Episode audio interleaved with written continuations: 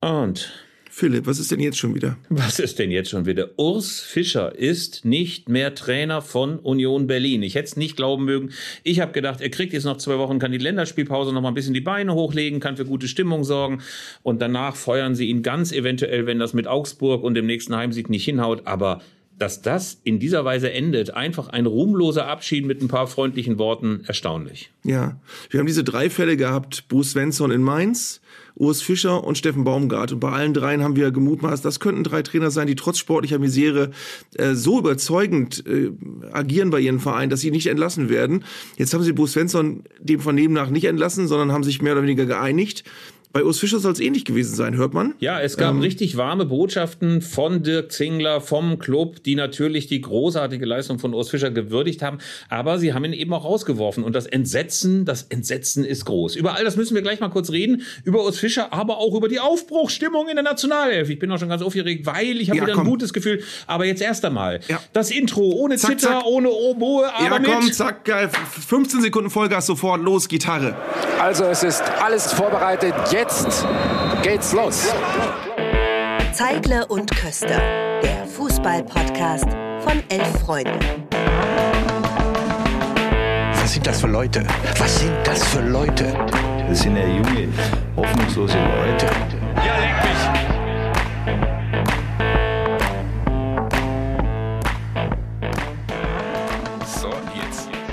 Also Urs Fischer, das müssen wir erstmal verdauen. Das kommt natürlich auch sehr plötzlich in die Produktion dieses Podcastes rein. Ähm, wir haben ähm, wirklich das bis vor ein paar Tagen nicht für möglich gehalten. Du hast es erwähnt, dass der einfach so äh, weg ist plötzlich. Er hat eine solche Ära geprägt und wir dürfen auch wirklich daran erinnern. Er hat sie vor zwei Jahren in die Conference League geführt, vor einem Jahr in die Europa League und dieses Jahr in die Champions League. Ähm, das ist eine Bilanz, äh, da denkt man, die ist eigentlich wichtiger und größer als das, was jetzt gerade an Misere zu, zu anzuschauen ist. Und du hast auch erwähnt, sie haben jetzt ein Heimspiel gegen Augsburg. Das hätte ja auch mit Urs Fischer eine Trendwende werden können. Derer haben sie aber offenbar nicht vertraut. Ja, es gab keinen Urswechsel, wie es gleich bei Twitter hieß. Äh, sie haben ihn rausgeschmissen und natürlich ist die große Frage, wie hätte das weitergehen können mit ihm? Hätte man doch feststellen können, Bonucci ein richtig guter Typ, äh, Volland funktioniert jetzt trotzdem, Gosen funktioniert jetzt. Das sind ganz, ganz viele Konjunktive, ganz viele hätte, wenn und aber. Insofern kann man natürlich auch verstehen, dass die so ein ganz kleines bisschen nervös geworden sind, die Kollegen bei Union Berlin. Aber man muss eben auch sagen, es gab noch große Transparente auf der Waldseite beim letzten Heimspiel von Union, von wegen, ey, nicht den Presseschweinen glauben. Äh, wir sind weiter treu mit Urs Fischer, unserem Trainer. Warte mal, ich muss mal ganz kurz den Hund beruhigen. Warte mal, Sekunde. Warte mal. Das bleibt alles drin. Oh, Mann. Oh, die Kommentar. Philipp beruhigt seinen Hund. Wir hören jetzt mal zu, wir hören, wie er das macht. Stille. Ich höre gar keinen Hund. So. so, da bin ich wieder. Sekunde. Ja. Pustekuchen, jetzt ist die Romantik fort und man fragt sich, wer soll denn jetzt eigentlich kommen? Und ich glaube ja, dass sich irgendwie das große Trainerkarussell drehen wird. Möglicherweise wird jetzt genau Steffen Baumgart beim 1. FC Köln rausgeschmissen, wechselt sofort zur Union.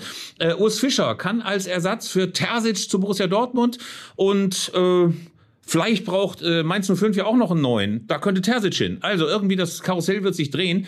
Es ist trotzdem ein bisschen schade, weil man das Gefühl hatte, das passt alles so wunderbar zusammen. Der Runert als Manager, Fischer als Trainer, Zingler als Präsident und drumrum ein großartiger Verein. Aber äh, irgendwie hat man das Gefühl, jetzt ist die Realität da beim FC Union. Jetzt ist man im Abstiegskampf und jetzt ist man auch noch mit einem neuen Trainer an der Seite. Also ich finde es ein bisschen deprimierend und wenn man sich anguckt, wie die Fans reagieren, das ist auch leider Gottes kein richtig gutes Feedback für den Club. Die sagen, wir hätten mal durchaus weiter ihm die Treue halten sollen. Ja, komisch ist eben, wie gesagt, sie haben jetzt ein Heimspiel gegen Augsburg, das hätten sie so oder so möglicherweise auch gewinnen können. Ähm, und man hätte auch sagen können, also danach haben sie dann ein Spiel bei den Bayern. Das werden sie auch mit dem neuen Trainer möglicherweise nicht hoch gewinnen. Also die Ausgangslage ist jetzt komisch oder die Gemengelage, wie du sagen würdest, ist jetzt komisch komisch, weil äh, man fragt sich so ein bisschen, dieser Zeitpunkt, sie haben unter der Woche in Neapel unentschieden gespielt. Sie haben bei Bayer Leverkusen verloren, wo sie auch nicht die einzigen sind, die da verlieren. Sie haben jetzt Augsburg zu Hause, sie müssen dann zu den Bayern. Ähm, der Zeitpunkt befremdet mich etwas. Und es gibt eigentlich nur zwei Dinge, bei denen ich sage, äh, da würde ich das Ganze verstehen. Nämlich zum einen, wenn Urs Fischer sagt, ich habe den Nerv jetzt echt nicht mehr, das habe ich jetzt alles so angekratzt. Er ist ja auch kürzlich noch äh, eine rote Karte gesehen. Also bei ihm ist nervlich offenbar auch alles äh, sehr anstrengend gewesen in den letzten Wochen, ohne das jetzt als Ferndiagnose zu meinen.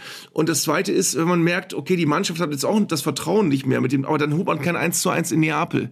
Also ich, ich äh, finde das von außen ganz schwer nachvollziehbar. Natürlich wird es Gründe geben, warum das Ganze jetzt so passiert ist, aber äh, es ist jammerschade um so eine Ära. Ja, jammerschade um so eine Ära und möglicherweise wird die paradoxe Situation eintreten, dass man einerseits ihn feuert und andererseits relativ rasch damit angefangen wird, eine riesige bronzene Statue aufzubauen für Urs Fischer an der alten Försterei, weil klar ist, es hat selten, selten einen Trainer gegeben, der so erfolgreich bei Union gewirtschaftet hat. Uwe Neuhaus fällt mir dann natürlich noch ein, der auch große Verdienste hatte, aber das ist tatsächlich der Legendentrainer schlechthin. Aber sie mussten ihn auf jeden Fall auch diesmal nicht, wie das bei manchen anderen Standorten ist, den Medien zum Fraß vorwerfen und opfern, weil die hätten das durchaus auch äh, durchaus respektiert, wenn äh, Union gesagt hätte, Leute, es ist eine beschissene Situation, aber durch die, durch die kommen wir gemeinsam durch, weil das, was wir geschaffen haben mit Urs Fischer, ist sehr viel größer als das, was gerade passiert. Äh, und das wollen wir uns bewahren. Und wir wollen das äh, sozusagen werterhaltend äh, regeln mit Urs Fischer und wollen diese ganz besondere Verbindung, die uns so viel beschert hat, das ganze Stadion, die ganze, der ganze Status dieses Vereins, das ist Urs Fischer. Ähm, das dürfen wir nicht wegwerfen. Das hätte jeder verstanden. Das heißt also, die Medien können es eigentlich nicht sein, die Fans sind es auch nicht, wie wir gerade gehört haben von dir. Äh, die reine sportliche Situation ist beschissen, aber sie haben auch äh, die Saison stark begonnen. Das heißt, die Mannschaft kann Fußball spielen und sie könnten äh, durch einen Turnaround möglicherweise dieses bleierne, diese, diesen, diesen bleiernen Schuh, den sie offenbar tragen, gerade auch loswerden. Aber das wird alles nicht mehr abgewartet. Das heißt, da muss irgendwas anderes passiert sein, von dem wir wahrscheinlich alle nichts wissen. Das werden wir möglicherweise ja auch noch in den nächsten Wochen erfahren, ob es da, da die eine oder andere Verwerfung gegeben hat. Aber ich will jetzt nicht mit diesen ganzen Downer-Themen anfangen. Ich bin nämlich in Aufbruchstimmung, lieber Arndt. Ich bin in Aufbruchstimmung. Wegen der Nationalmannschaft. Ich habe gerade in der Presse gelesen, es gab Disco-Rhythmen, Autoscooter-Musik beim Aufwärmen für die deutsche Nationalmannschaft. Nagelsmann lässt Mucke einspielen, damit sich alle so ein bisschen locker machen. Und man hat irgendwie auch das Gefühl, der neue Animateur im Club Tropicana der Nationalmannschaft, der Julian, der kommt richtig gut an bei der Truppe. Und wenn jetzt dieses Spiel ansteht, äh, gegen die Türkei am Wochenende, irgendwie hat man das Gefühl, da ist ein neues Fluidum da. Man hat das Gefühl, die Mannschaft ja. will, man hat jetzt außerdem mit Duxch und mit Füllkrug noch so zwei zwei geile 80er Jahre Stürmer, die dann auch da vorne nicht so rumpimmeln wie diese ganzen filigranen Stürmer, die sofort umpusten, wenn man Verteidiger ankommt. Also einfach gute Stimmung rund um die Nationalmannschaft. Ja, bei mir ist es vorsichtige Neugier, würde ich mal beschreiben. Also ich habe jetzt mehr Bock. Ich habe jetzt mehr Bock auf die Spiele ähm, und ich glaube, es war. Wir reden jetzt von zwei wirklich sehr konträren Beispielen. Wir reden von Urs Fischer und von Julian Nagelsmann. Ich bin, wie du weißt und wie ich hier auch oft sage, ein strikter Gegner dieses äh, Mechanismus. Wir brauchen einen neuen Impuls habe ich schon öfter mal hier gesagt, weil das bedeutet für mich nur, wir probieren irgendwas aus, opfern jemanden und hoffen, dass von alleine irgendwas besser wird. Das wird bei Urs Fischer schwierig, weil dafür war das Kapitel wirklich zu mächtig und zu groß. Aber bei Julian Nagelsmann nach Hansi Flick scheint das ja so ein bisschen zu funktionieren. Also das ist ein Stimmungsumschwung, den sich alle erhofft haben und der so ein bisschen in Gang gekommen ist. Er ist noch sehr fragil. Ähm, und man muss das mit Vorsicht genießen. Aber ich kann mir gut vorstellen, ähm, dass Julian Nagelsmann zum jetzigen Zeitpunkt eine gute Idee war. Ich glaube vor allen Dingen deswegen, weil Flick ja zum Schluss meiner Meinung nach immer richtig mies gelaunt äh, zu diesen Einheiten kam, hat dann auch nicht mehr die Überzeugung gehabt, dass alle gesagt haben, ja, Hansi, du hast ja die besten Ideen, also wir folgen dir mal. Das hat die WM-Katar-Doku ja auch sehr, sehr schön gezeigt. Wahrscheinlich war zum Schluss auch die Teilnahme am Vormittagstraining eher fakultativ. Ja, guckt einfach mal, ob es für euch passt. Inzwischen ist ein bisschen mehr Zug drin, äh, die Leute freuen sich drauf. Klar ist natürlich auch, dass diese Mannschaft jetzt langsam auch wirklich ein bisschen Vorfreude ausstrahlen muss. Ich glaube nur, das große Problem ist, wenn sich das jetzt nicht als beständig erweist, mal, man, wir nehmen nur mal an, dass dieses erste Spiel gegen die Türkei jetzt gleich verloren geht und die Mannschaft keine gute Leistung zeigt, dann wird man sich doch sofort an, keine Ahnung, an Martin Schulz erinnert. Wir erinnern uns noch, als der mhm. große Hype-Train bei der SPD losging und alle sagten, das ist unser Kanzler, Martin, Martin, Martin Schulz aus Würselen achten, das ist er. Und der Hype-Train ging los, der Schulz-Zug rollte und dann wissen wir ja, wie es geendet ist. Merkel am Ende doch wieder Kanzlerin und Martin Schulz nur von Markus Feldenkirchen noch gemocht. Also also die Frage ist jetzt, die sich mir stellt, lieber Arndt, was wird anders bei Nagelsmann, dass der nicht endet wie Martin Schulz? Ich weiß das gar nicht, ob das anders wird. Es kann trotzdem sein, dass wir die Euro grandios versemmeln. Aber ich, äh, es ist einfach im Moment das Gefühl, es bewegen sich einfach Dinge und es werden Dinge angestoßen. Und du hattest bei Hansi Flick, wie gesagt, bei aller Wertschätzung und bei allem Bedauern, dass äh, er am Schluss äh, wirklich überhaupt nicht mehr zu funktionieren schien, hattest du das Gefühl, ja, die machen aber irgendwie immer so weiter und ähm, die äh, ändern nichts und die sind sich selbst genug und das Gefühl hast du jetzt halt nicht. Ich glaube, es hatte sich so bleierne Melancholie über diesen ganzen Laden gesetzt. Äh, Hansi Flick auch immer schön mit schlechter Laune erschienen. Ganz, ganz viele Spieler haben, glaube ich, auch nicht mehr so richtig dran geglaubt, dass das nochmal ein funktionierendes Ensemble wird. Es gab jetzt unter der Woche, ich weiß nicht, ob du es gelesen hast, Ärger um einen BVB-Star. Und da dachte ich, wer kann das denn sein? Adeyemi, der ist nicht berufen worden von Julian Nagelsmann, was ja auch niemand überrascht hat, weil er auch jetzt in den letzten Wochen nicht, um mit einem Arnzeit Zeigler Modewort zu sprechen, ordentlich performt hat. Ne, reüssiert muss doch jetzt kommen. Jetzt an der Stelle, wenn, wann nicht jetzt. Also Gut, das, er hat nicht reüssiert. Das sagt er performt. er könnte ein reüssiert unterbringen, sagt performt. Was ist denn hier los? also ich sag mal so, er hat nicht reüssiert unter Edin Terzic, aber äh, wurde eben auch nicht berufen, hätte aber bei der U21 spielen können unter Di, Di Salvo und er hat dort auch abgesagt mit dem Hinweis, er möge sich doch lieber bei Edin Terzic durch gute Leistungen im Training empfehlen. Und seitdem tobt die Springerpresse und sagt, gesagt, ja, äh, wenn da mal einer für Deutschland spielen kann, das will Adeyemi offenbar nicht. Und die Welt hat gesagt, ja, offenbar charakterliche Schwierigkeiten, äh, Zweifel an seiner Charakterstärke. Und äh, da habe ich mir so gedacht, ja, man kann das kritisieren bei Adeyemi. Erstens, dass er nicht gut spielt und zweitens, dass er nicht in der U21 antreten will. Aber dann immer gleich so zu tun, wenn einer mal nicht zur deutschen Nationalmannschaft will, immer so zu tun, als ob der so im Schützengraben so seinen Kameraden im Stich gelassen hat, finde ich dann auch ein bisschen unlauter. Mhm. Aber generell, wenn wir jetzt beim BVB sind, hast du gestern den Artikel gelesen in einer großen Boulevardzeitung mit den, mit den äh, dunklen Geheimnissen von Terzic. Also die, der hat, äh, soll ja intern Riesenprobleme haben. Und äh, der, der Artikel war dann, wenn du liest, dass die Neueinkäufe alle nicht so gut funktionieren wie gehofft und dass er irgendwie ähm, manchmal zu niedergeschlagen ist nach Niederlagen. Das waren so die Hauptkritikpunkte und das, äh, deswegen ist das ja alles nichts mit Terzic und äh, große Enttäuschung inzwischen und war eine Fehlentscheidung, ihn so lange zu binden. Das sind manchmal echt Artikel, mein lieber Mann. Aber da weiß man richtig, dass morgens in der Redaktionskonferenz sagt, ey, wir haben hier noch 400 Zeilen, bitte hau das mal richtig schön voll, knallige Schlagzeile, große Sorge um Terzic oder die dunklen Geheimnisse von Terzic. Oder so tickt der BVB-Trainer wirklich und dann kommen auch so ein paar unappetitliche Details, die in aller Regel jetzt auch eher so Kopfrecherche sind. Oder hat man mal von einem gehört, der einen in der Straßenbahn eingetroffen hat, der ein guter Kumpel vom Mannschaftsarzt äh, von einem Kreisligisten ist, der früher mal mit Terzic zusammengespielt hat. Also die Recherche hat man das Gefühl, die wird dann eher so gefühlig angegangen und so richtig Substanz hat das dann auch nicht. Aber trotz allem hat man das Gefühl, ey, der BVB kommt einfach nicht zur Ruhe. Sie haben ja gegen Stuttgart auch verloren, äh, in meiner Meinung nach auch ziemlich schrecklicher Weise, weil äh, die Mannschaft gleich schon so lustlos auf den Platz geschlurft ist. Man dachte ja auch, Stuttgart angeschlagen, zwei Spiele hintereinander verloren. Da kann man noch ein bisschen mehr Zweifel sehen. Und dann verlieren sie gegen Stuttgart, die nun auch keine Übermannschaft ist.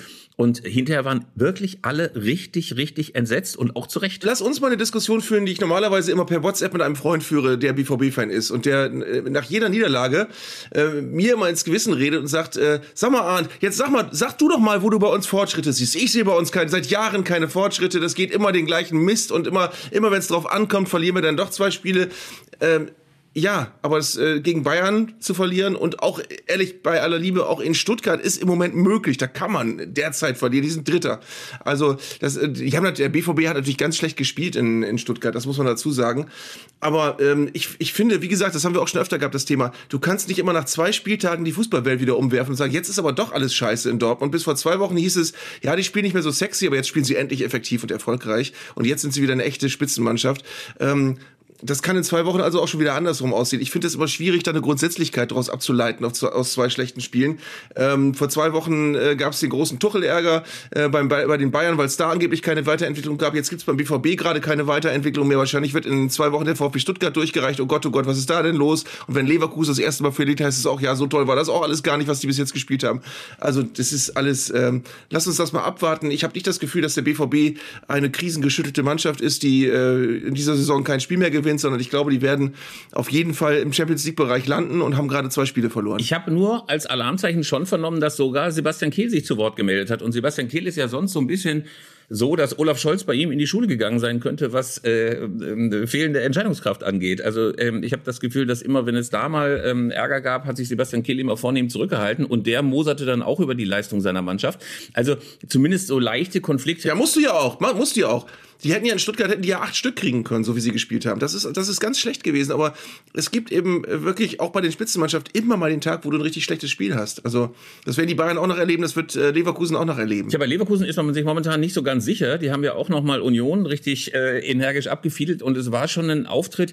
Ich meine, ich neige ja gar nicht zu dieser Erotisierung von Xavi Alonso. Du hast ja ganz, ganz viele Berichte jetzt gelesen, wo man das Gefühl hatte, da hängen sich die Leute gleich ein Erotikposter an die Wand, weil er einfach der ist, der den kompletten Fußball neu erfindet. So wird es wahrscheinlich auch nicht sein, aber trotz allem hat er die Mannschaft zu, zu, zu so einer Stabilität verholfen, die mich überrascht. Also ähm, selbst gegen Union war das so, dass es kein Wackeln gab, die Mannschaft immer diszipliniert, immer spieltaktisch so geblieben, wie sie sich das wahrscheinlich auch vorgestellt haben.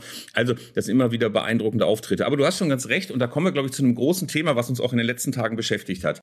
Die Gnadenlosigkeit, mit der solche Diskussionen geführt werden, nicht nur in den Medien, sondern eben auch in den sozialen Netzwerken, die ist manchmal ganz schön verstörend und die macht inzwischen auch fast wirklich jeden Dialog kaputt. Also wenn man sich anguckt, du hast es erlebt, glaube ich, bei dieser Duxch-Nominierung für die Nationalmannschaft, wo sofort ja. äh, Schwarz-Weiß-Denken par excellence zu sehen war. Man sieht es ja teilweise auch bei Tuchel, man sieht es auch bei Terzic. Da gibt es überhaupt gar keinen Raum mehr für Zwischentöne, für Grautöne, möglicherweise auch mal ein gegenseitiges Zuhören, sondern entweder Dux totaler Volltrottel, äh, Tuchel, warum ist er überhaupt noch beim FC Bayern? Terzic, der größte Loser, den ich jemals gesehen habe. Also die Leute sind derart gnadenlos unterwegs, dass überhaupt gar keine Unterhaltung mehr zustande kommt. Ja, ähm, genau. Das äh, ist mir bei, bei einer Duxch-Diskussion aufgefallen. Ich habe mich ehrlich als Bremer, wie äh, bei Niklas Füllkrug auch schon vom, vom Jahr, gefreut, dass er jetzt äh, nominiert worden ist. Ich habe keine Ahnung, ob der mehr als fünf Länderspiele macht. Ich habe keine Ahnung, ob der jemals ein Länderspieltor schießen wird.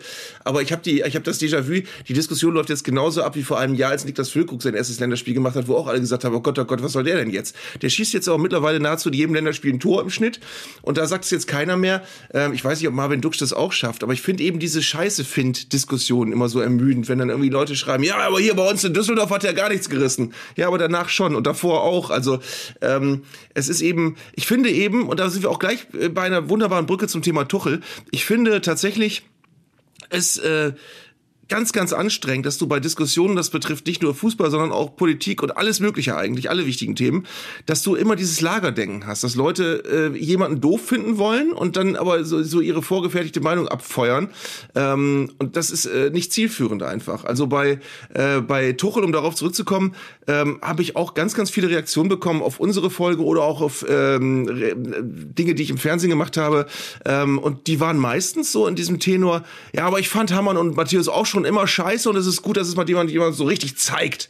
Ähm, die Frage ist aber nicht, ob man Hammann und äh, Matthäus schon mal richtig scheiße fand oder richtig scheiße findet, weil die irgendwann mal was Böses über meinen Lieblingsverein gesagt haben, äh, sondern die Frage ist, was, was macht man? Und äh, wie haben sich Hammann und äh, Matthäus verhalten in dieser Frage und wie hat sich Tuchel verhalten? Hammann und Matthäus haben Kritik geübt, in meiner Meinung auch völlig legitimer, legitimer Form.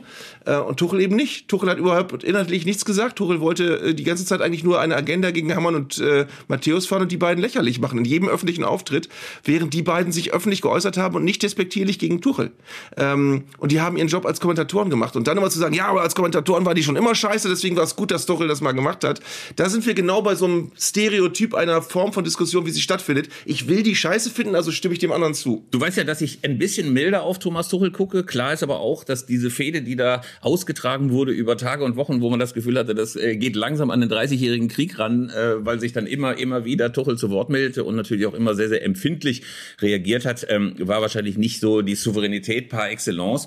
Klar ist aber auch, dass Tuchel auf der Jahreshauptversammlung des FC Bayern nochmal ordentlich abgefeiert wurde von Herbert Heiner. Ich weiß nicht, ob du diese viereinhalb Stunden Sendung auf YouTube nochmal die angeguckt hast. Nein. Und ich kann nur sagen, drei Stunden lang einschläfernde Vorstandsworte, nochmal Rechenschaftsberichte, wie das halt so ist. Keine Skandale. Lustig war aber dann als ganz zum Schluss nochmal die Mitglieder unter dem, glaube ich, unter dem Punkt 8 Verschiedenes nochmal zu Wort kamen. Und das ist einfach geil. Die Leute haben alle schon 5,6 Atür auf dem Kessel und haben endlich mal die Gelegenheit, den Vereinsoberen zu zeigen, wo äh, der Bartel den Most holt. Einer war sehr, sehr schön, der einfach sämtliche Spieler des FC Bayern, ehemalige und aktuelle, durchgegangen ist und zu jedem was Despektierliches zu sagen hatte. Der eine Typ, der dann immer sagte, äh, Buonasera, da habe ich hinterher, ich kannte den gar nicht und dann habe ich mal gegoogelt und habe mal geguckt, ob ich ein paar Szenen bei YouTube finde, wo der gut spielt und ich suche heute noch. Großes Gejohle im Saal. Herbert Heiner sah aus, als ob er auf eine Zitrone gebissen hatte. Übrigens, bei Herbert Heiner bin ich immer wieder überrascht, dass der Präsident des FC Bayern ist. Der hält eine Rede und der war ja früher mal bei Adidas ein extrem hohes Tier, also der Chef von Adidas. Aber das immer das Gefühl, hoffentlich bringt er den nächsten Hauptsatz zu Ende und hoffentlich fällt der Teleprompter nicht aus und er verliert seine Redezettel nicht. Da bin ich immer überrascht, bin ich immer sehr, sehr überrascht, dass Herbert Heiner das so weit nach oben geschafft hat. Aber lass mich das Thema jetzt äh, wegen, wegen weil du Tuchel jetzt nochmal erwähnt hast, bitte doch von meiner Seite aus zu Ende machen. Ich finde, irgendwo muss auch gut sein. Also ich, äh, mir ging es wirklich gar nicht um Tuchel als, als, äh, als Trainer und um die Qualifikation. Mir ging es darum, wie er sich in dieser Sache verhalten hat. Und das fand ich schlecht. Und ich finde, wenn Tuchel an irgendeiner Stelle gesagt hätte, ähm, das, was äh, Lothar und die, da sagen, kann ich so nicht nachvollziehen. Die haben vielleicht auch nicht genug Einblicke. Ich bin ein bisschen dichter dran. Ich finde, unser Binnenverhältnis ist gut und ich äh, kann auch die Kritik an der Weiterentwicklung nicht teilen. Deswegen habe ich keine Lust, mich dazu zu äußern. Den Satz hätte er einmal bringen müssen. Dann wäre alles gut gewesen. Dann hätte er nie wieder darüber diskutieren müssen.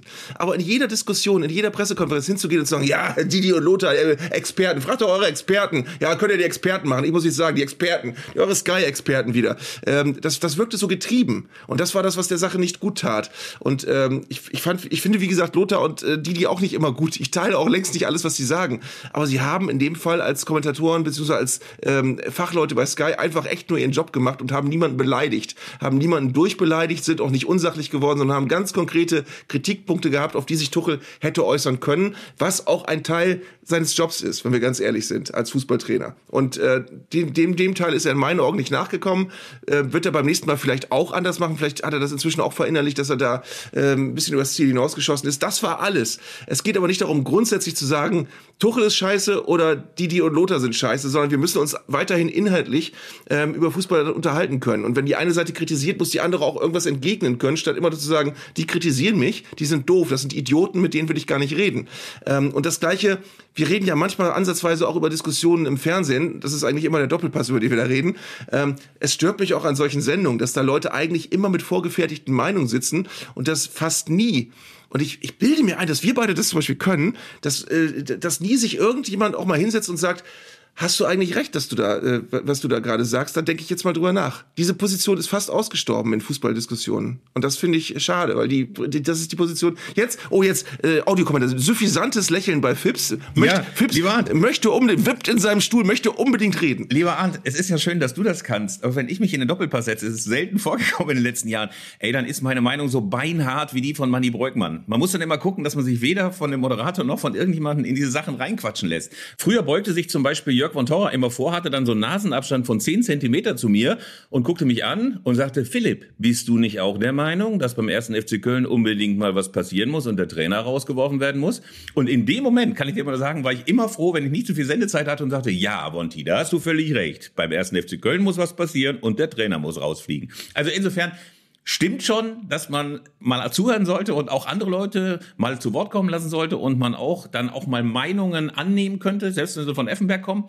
Aber ich muss gestehen, dass ich gerade beim Doppelpass äh, dann immer äh, den Apparatschick gegeben habe. Ich finde aber grundsätzlich im Fußball, äh, du merkst das eben an Facebook-Diskussionen und an, an Diskussionen generell in irgendwelchen Foren. Es, das ist wirklich eine interessante Verbindung zur politischen Diskussion, die du gerade hast. Äh, du willst die eine Seite scheiße finden, deswegen nimmst du automatisch die Argumente der anderen an und findest es auf einmal toll, was, was, was Tuchel sagt, obwohl du sein Verhalten vielleicht losgelöst gar nicht beurteilen möchtest, weil du einfach möchtest, dass irgendeiner Hammann und Lothar mal so richtig einen vor den Koffer scheißt. Äh, das ist das, was wir in dieser Diskussion oft erlebt haben. Und ähm, wie gesagt, ich finde, wir müssen dieses Thema jetzt auch mal zumachen, weil Thomas Tuchel wird mit Sicherheit die Bayern zu irgendeinem Titel führen diese Saison. Er wird mit Sicherheit mehr Spiele gewinnen als verlieren und er wird wahrscheinlich auch ähm, diese Mannschaft weiterentwickeln. Aber ich, es muss legitim sagen zu sein, es muss legitim sein zu sagen, so rum, ähm, dass man bislang das Gefühl hat, manches ist unrund. Es muss auch legitim sein zu sagen, man hat von außen den Eindruck, dass er mit manchen Spielern vielleicht ein bisschen überkreuzt ist oder auch nicht das, nicht das äh, Jürgen Klopp-Kuschel-Verhältnis zu der Mannschaft hat, sondern ein anderes. Ähm, da kann wiederum Tuchel finden, dass das völlig legitim ist, dass er komplett anders funktioniert als Mensch. Alles gut, aber man muss das benennen dürfen, ohne dass man äh, in, in fünf verschiedenen Interviews hinterher von demjenigen äh, wie, ein, wie ein kleines Kind an, zickig angegangen wird ähm, und, und auf keiner Weise, und das ist ja auch so ein Punkt, ähm, von Tuchel inhaltlich angegangen wird, sondern Tuchel hat ja sich nicht einmal auf irgendwelche Kritik eingelassen, sondern immer nur gesagt, die sind doof.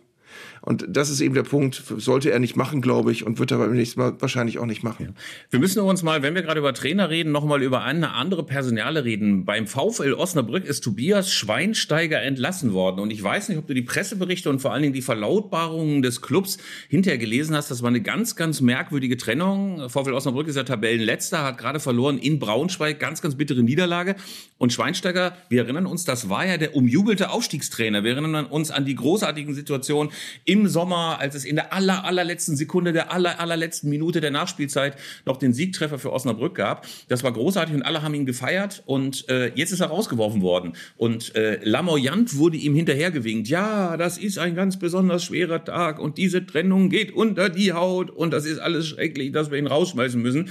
Und das kontrastierte wunderbar dazu, dass offenbar Tobias Schweinsteiger noch morgens nicht ahnte, dass er entlassen wird, schlenderte aufs Trainingsgelände, dann fiel das Training aus, das Vormittagstraining und Tobias Schweinsteiger war schon ganz, ganz bald nicht mehr Trainer des VfL Osnabrück. Und natürlich schwappte die Empörung bei den Anhängern hoch und Viele sagten, das ist so eine Art Uwe Neuhaus-Moment wie bei Arminia Bielefeld. Da wird einer rausgeschmissen, mhm. den man eben noch umjubelt hat, den man eben noch mit einer Senftour durch die Stadt getragen hat, dem man eben noch Babys zum Segnen gegeben hat und plötzlich ist er nicht mehr Trainer. Das ist schon ganz schön mhm. schwer zu verstehen manchmal. Es ist immer die Kardinalfrage, ähm, sich den Kader anzugucken und zu fragen, hätte ein anderer Trainer mit dieser gleichen Mannschaft jetzt sechs oder acht Punkte mehr? Und ich glaube, das ist auch die Kritik, die diejenigen, die den Rauswurf von ähm, von Schweinsteiger nicht gut fanden, äh, anbringen an diesen Tagen, dass sie sagen, diese Mannschaft ist einfach nicht besser als aktuell und kein anderer Trainer hätte mit denen viel mehr rausgeholt. Andererseits hat er den HSV geschlagen zu Hause mit dieser Mannschaft. Ähm, das haben jetzt auch noch nicht viele geschafft. Ähm, also ich, ich bin ja immer der Meinung, äh, schön, dass du den Neuhaus-Vergleich bringst, ich bin ja immer der Meinung, dass es ganz viel ähm, Wert hat, wenn man einen Trainer hat, der den Verein so mitnimmt, wie es Schweinsteiger getan hat. wo man das Gefühl hat, der probiert zwar viel, hat aber mit dieser Mannschaft vielleicht auch nicht viel Spielraum und ähm, dem hätte man vielleicht auch zwei, drei Spieler noch mehr hinstellen müssen, damit er ein paar Punkte mehr holt. Ähm, das wissen wir alle nicht. Vielleicht liegen wir auch wieder vollkommen verkehrt und der nächste äh, Trainer beim VfL Osnabrück startet total durch mit dieser Mannschaft und wir täuschen uns wahnsinnig. Aber ich finde auch, diese, diese Trennung war in dieser Form würdelos. Ähm, Gerade auch, wenn man menschlich so sehr von ihm überzeugt war. Und ich finde auch, dass der Sportdirektor Chapeau-Sade da keine gute Rolle gespielt hat, insgesamt auch in der Verlautbarung, wie du sagst. Ähm, und es, spricht immer sehr, sehr viel ähm, Bände, wenn man merkt, dass ein Trainer vom Hof gejagt wird und es eigentlich mehr Kritik als Zustimmung gibt bei den Fans. Weil dann ist ja doch, äh, da haben ja Fans dann doch oft äh, ein recht gutes Gespür, äh, wenn die Meinung so geteilt ist und eben auch so viel Positives übrig ist, dann weiß man ganz genau, die fanden nicht nur, dass das ein netter Kerl ist, weil als Fan will ich auch, dass meine Mannschaft erfolgreich ist. Und wenn ich äh, ein, eine Trainerentlassung so wenig unterstütze, wie das zurzeit in Osnabrück der Fall zu sein scheint, dann weil ich offenbar das ganz konkrete Gefühl habe, der Trainer war nicht das große Problem. Und das könnte bei Osnabrück so sein. Inzwischen ist es ohnehin so, dass ich der festen Überzeugung bin, dass Fans eigentlich immer ein ganz gutes Gespür dafür haben, was eigentlich gerade gut ist für den Club. Die große Empörung, die da bei Schweinsteiger rüberschwappte, die entsteht ja quasi auch aus der Erkenntnis, wer soll denn da irgendwie als nächstes kommen? Haben wir dann wieder irgendwie so einen Zählkandidaten, der dann auch nach acht Monaten wieder weg ist, weil er keine Impulse für die Mannschaft gebracht hat? Äh, warum spielt man nicht einfach mal ähm, den, den, den Anti-Club und hält fest am Trainer. Viele, viele Clubs, die ja am Trainer festgehalten haben, sind ja auch belobt worden ähm, belohnt worden. Also jetzt nicht Hertha BSC mit Sandro Schwarz, aber sonst sehr, sehr viele. Da wäre es doch eigentlich mal schön gewesen, dass man sich als anderer Club präsentiert hätte und gesagt hätte, wir machen einfach mal weiter. Tobias Schweinsteiger war ja auch wirklich sauer. Das merkte man richtig. Fand ich auch mal ganz gut. Viele sind dann ja so, dass sie Pokerface machen, noch einmal das Auto waschen, Jupp Heynckes-artig und dann äh, vom Vereinsgelände verschwinden und sagen, ist schon alles okay so, ist halt Routine. Aber Tobias Schweinsteiger war richtig, richtig angefressen. Der meinte nämlich, ja, äh, der Kader ist gar nicht so gut, was soll ich machen? Ja, ich, ich finde auch interessant, und da wirst du jetzt auch einiges beitragen können, dass es eine, einen großen Unterschied gibt zwischen den Fans, die im Stadion den Verein unterstützen, und den Internetfans. Das sind zwei völlig unterschiedliche äh, Gruppen von Menschen. Ähm, und äh, ich stelle das mal wieder fest. Ich habe gestern eine Diskussion gehabt mit einem äh, auch relativ berüchtigten Werder-Fan äh, in sozialen Medien bei dem du das Gefühl hast, der sitzt morgens um sieben Kerzen gerade im Bett und findet den Verein scheiße, obwohl er eigentlich überall alles grün-weiß und Werder und, und so weiter. Und äh, hat aber das Gefühl, dass alle Trottel sind. Der Trainer ist ein Trottel, die Sportdirektoren, der Sportdirektor ist ein Trottel, die Mannschaft sind alles Idioten äh, und die können alle nix. Und äh, der hat mich dann, es ging eigentlich um Marvin Duksch äh, und ich habe so ein Bild gepostet, wo ich ihn auf so ein Nationaltrikot montiert habe, was ich das ganz, ganz schön fand, einfach, dass man sehen, wie das aussieht. Äh, und eigentlich haben sich dann ganz viele Leute gefreut und der hat geschrieben, ja, der zeigt da wieder typisch, also macht da wieder den Jubelperser, der soll doch mal lieber sagen, warum bei Werder das hier Entwicklung so in den Keller geht wo ich dann gesagt habe, naja, äh, Werder ist vor zwei Jahren abgestiegen, ist dann wieder aufgestiegen nach einem desaströsen Saisonbeginn mit Markus Anfang, ähm, ist dann im ersten Jahr stabil drin geblieben und steht im Moment auf Platz 12 und hat gerade seit drei Spielen nicht verloren. Also da eine Entwicklung zu sehen, die in den Keller geht, ja, aber gemessen an den Spielern mussten die doch, muss doch mal was ganz anderes als Abstiegskampf das Ziel sein. Und dann guckst du dir den Kader an und siehst, der Kader ist äh, bei der Marktwerttabelle von Transfermarkt, das ist jetzt nicht die Bibel, aber schon ein gewisser, gibt schon einen gewissen Aufschluss, auf Platz 15 in der Bundesliga. Und da kannst du als Fan halt nicht erwarten, dass du auf Platz 7 stehst. Und das, äh, es gibt eben so diese Fans, die so ähnlich wie die Scheiße-Finder, die ich vorhin schon zitiert habe, die brauchen das. Die brauchen das, das Gefühl, sie können von außen alles besser, sie können von außen alles kritisieren äh, und, und vor allen Dingen brauchen sie diese Kritik, ähm, ich, ich habe im Moment gar keine Anhaltspunkte, um, um ganz viel Scheiße zu finden. Und ich finde eben auch, dass es wahnsinnig viel Glück gibt. Es gibt wahnsinnig viel Glück und Pech in so einem Spielverlauf, in so einem Saisonverlauf. Und es kann sich natürlich auch immer nach oben, nach unten ähm, auspendeln. Einmal noch kurz zur Union. Natürlich warten sie alle drauf. Schafft Union jetzt irgendwann mal die Trendwende? Alle dachten nach dem 1 zu 1 gegen Neapel schon, oh, jetzt hat die Mannschaft die Kurve gekriegt, dann verlieren sie wieder 0 zu 4 in Leverkusen. Aber es ist natürlich auch eine Ansichtssache. Ey, es gab Leute bei uns in der Redaktion und anderswo, die bewundernd, die bewundernd vor dem Saisonstart gesagt haben, ey, es ist einfach unglaublich. Union macht alles richtig. Und als Bonucci kam, haben die Leute ja gedacht, das gibt's doch gar nicht. Bonucci an der alten Försterei, Bonucci in Köpenick. Und Gosens und Volland. Und Gosens und Volland. Ey, was ist das für ein geiler... Und dann haben sie irgendwie gedacht, ey, äh, Runert, wer ist das? Das ist ja ein Gott. Und jetzt heißt es natürlich, wie kann man den Bonucci verpflichten, den alten Sack, der ist doch schon satt und der will noch ein bisschen Kohle kassieren. Und der Gosens, der hatte seine besten Jahre auch schon hinter sich. Oh, und warum kommt man voll an? Das gibt's doch gar nicht. Also, man hatte auch ein bisschen das Gefühl, dass je nachdem, wo du in der Tabelle bist, war alles total geil oder alles total schrecklich. Bei Union, glaube ich, sieht man es gerade wie in so einer Blaupause. Ja, ich, das, erstens das. Ähm, ich muss aber, mir fällt gerade noch was ganz Wichtiges zu Schweinsteiger und zu Osnabrück ein. Hast du das, äh, das Spielfinish gesehen in Braunschweig gegen Osnabrück? Ähm, für all die es nicht gesehen haben, da hat Braunschweig, ich glaube, in der 90 plus 8 Minute das Siegtor geschossen, das dann gefühlt nochmal 10 Minuten überprüft worden ist.